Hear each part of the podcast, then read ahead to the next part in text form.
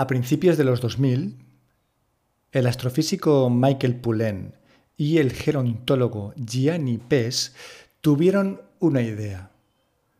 Esa idea era localizar aquellos lugares de la Tierra donde las personas, donde sus habitantes superaran los 100 años de edad. No tuvo que pasar mucho tiempo porque en 2004 y después de extender un mapa mundi en su estudio, localizaron en Cerdeña la primera de las cinco zonas azules. Se les llama así porque utilizaron un rotulador azul que las rodeaba en el mapa.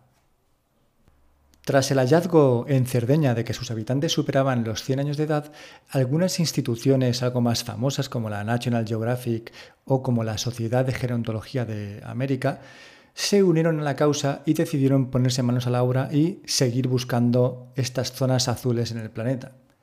Y no tardaron demasiado porque al cabo de algunos meses añadieron cuatro zonas más a Cerdeña. Estas cuatro zonas son Okinawa en Japón, la península de Nicoya en la Costa Rica, la isla de Icaria en Grecia y Loma Linda en California. Pero, ¿qué tienen en común estas cinco zonas azules? ¿Y por qué sus habitantes superan, o en su gran mayoría, los 100 años de edad, cosa que no suele pasar en los países más desarrollados? Y aunque la explicación a priori pueda parecer sencilla, y seguramente si yo te pregunto qué pueden tener en común estas zonas, tú dirías la genética, por ejemplo, o un buen clima, o una buena alimentación, esos tres factores son perfectamente influyentes y fueron tres de los factores que se tuvieron en cuenta. Además de la alimentación, además de la eh, genética y de tener un buen clima en estas cinco zonas, pues la paz, la tranquilidad, la naturaleza cercana eran factores que podían determinar que su población alcanzara los 100 años de edad. En un documental que vi hace no demasiado tiempo, ahondaban en estas preguntas.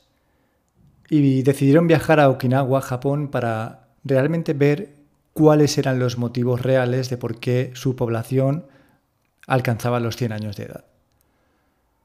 Y después de añadir al cómputo global la alimentación, el clima, las relaciones sociales, el contacto con la naturaleza, el sol, el ejercicio, vieron que había algo más. Los investigadores lo llamaron Ikigai, un concepto que significa la razón de vivir o la razón de ser. Todo el mundo tiene un Ikigai, todo el mundo tiene una meta, todo el mundo tiene un objetivo. Y descubrir cuál es tu objetivo, descubrir cuál es la ilusión que te hace levantarte cada mañana, alargará tu vida. Esta era su teoría y parece ser que estaban bastante en lo cierto. Tener una razón de ser y una razón para vivir es lo que te hace que tu vida sea longeva y, rica. Y que a pesar de que tengas 100 años, no seas un anciano. Que anciano sea solo tu edad, no tu mente ni tu físico. Aunque aparentes 100 años, no es lo mismo aparentar 100 años y estar activo que aparentar 100 años y tener 100 años de inactividad. Ya me entendéis lo que quiero decir.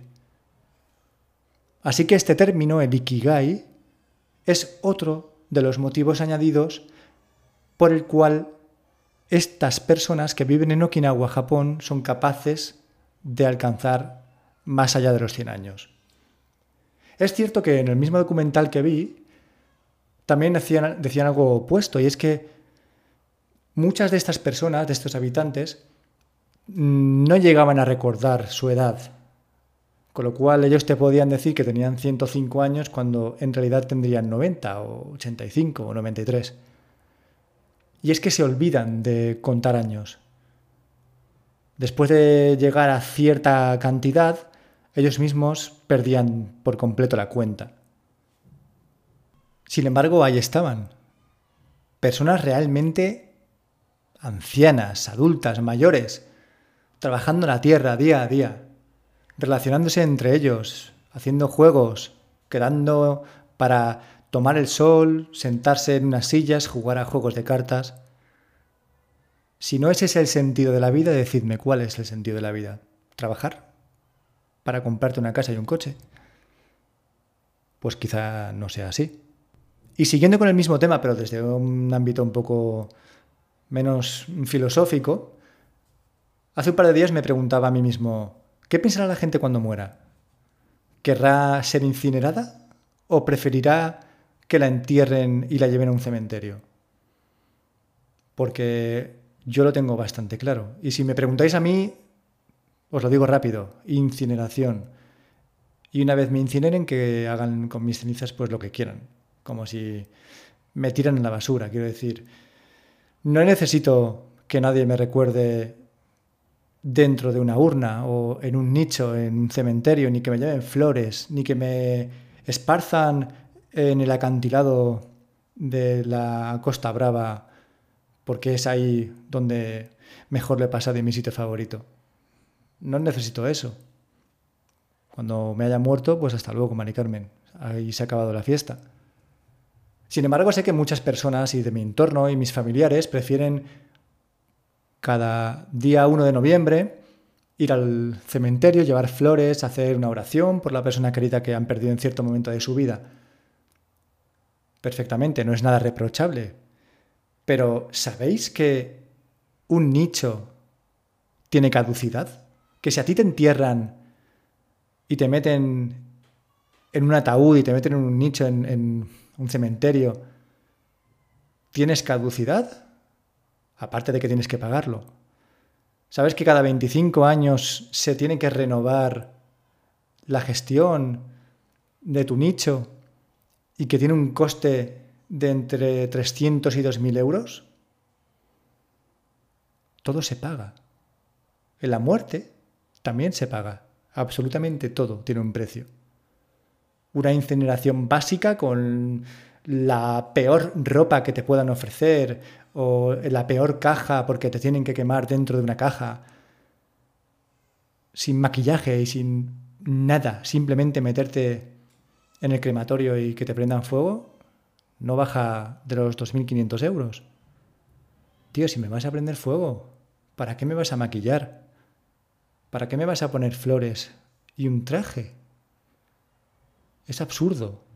Deja de hacer negocio con todo. El problema es que cuando tú llegas al hospital porque te han llamado y te han dicho que uno de tus seres queridos ha muerto, ya es muy probable que haya una persona esperándote en la puerta de una funeraria X diciéndote, ¿eres familiar de tal persona? Y tú con tu cara descompuesta y bañado en mocos hasta el pecho, diga, sí, soy yo. Y te diga, acompáñeme, soy de la funeraria y no tienes ni puta idea de lo que va a pasar. A mí nunca se me había muerto nadie. No sabía qué iba a pasar. Y comerciaron con la muerte de mi madre en mi cara. En mi cara. Y se aprovechan de tu dolor. Se aprovechan de tu ignorancia. Así que ya lo sabéis. Y la pregunta sigue ahí. ¿Qué haríais? ¿Sois de enterrar o sois de quemar? Contadme cosas.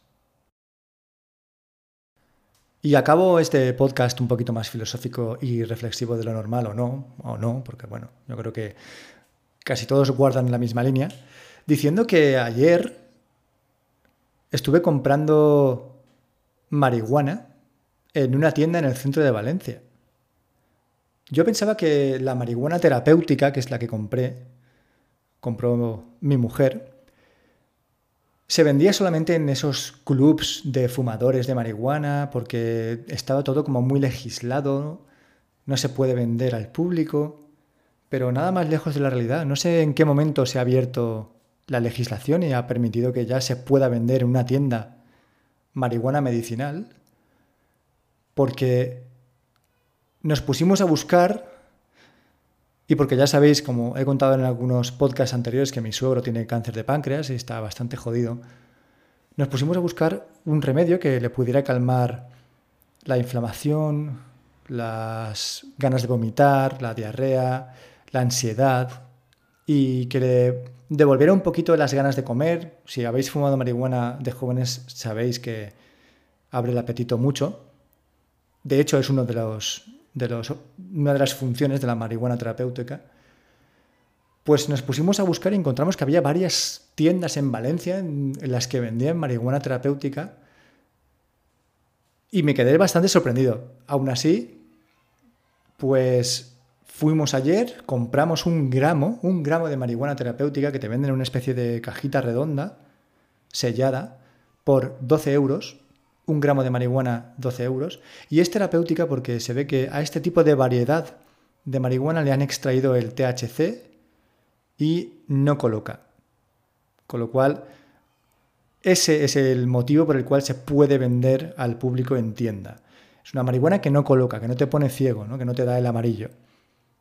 Pero un gramo de marihuana a 12 euros, yo hace muchos años que perdí la pista a los precios de las drogas, pero joder, si eres un enfermo y vas a necesitar durante bastantes meses esta medicina, por llamarla así, te va a salir bastante cara.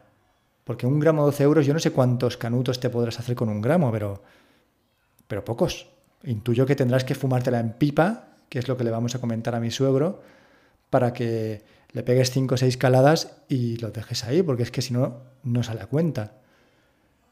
Aún así, se la hemos dado hoy, le hemos dado en la comida el regalo, y os contaré en los próximos episodios qué tal le ha funcionado. Yo entiendo que le va a ir bastante bien, que le va a calmar, que le va a devolver un poco el apetito y que va a hacer que estos pocos meses que le quedan, si llega a meses, los pase un poquito mejor y más tranquilo.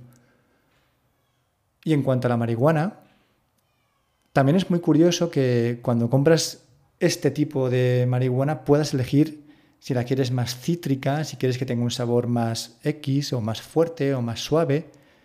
Hay un negocio bestial, ¿eh? me parece una pasada. Con esto termino. Os he hablado del Ikigai, os he hablado de las zonas azules, os he hablado de la muerte y os he hablado de fumar marihuana. Así que creo que ha sido un podcast bastante completo para volver después de varias semanas. Ya sabéis dónde estoy, me podéis encontrar en Twitter, ahora mi Twitter es privado. Me podéis encontrar en el correo geyazorina.gmail.com y poco más. Nos vemos pronto. Chao.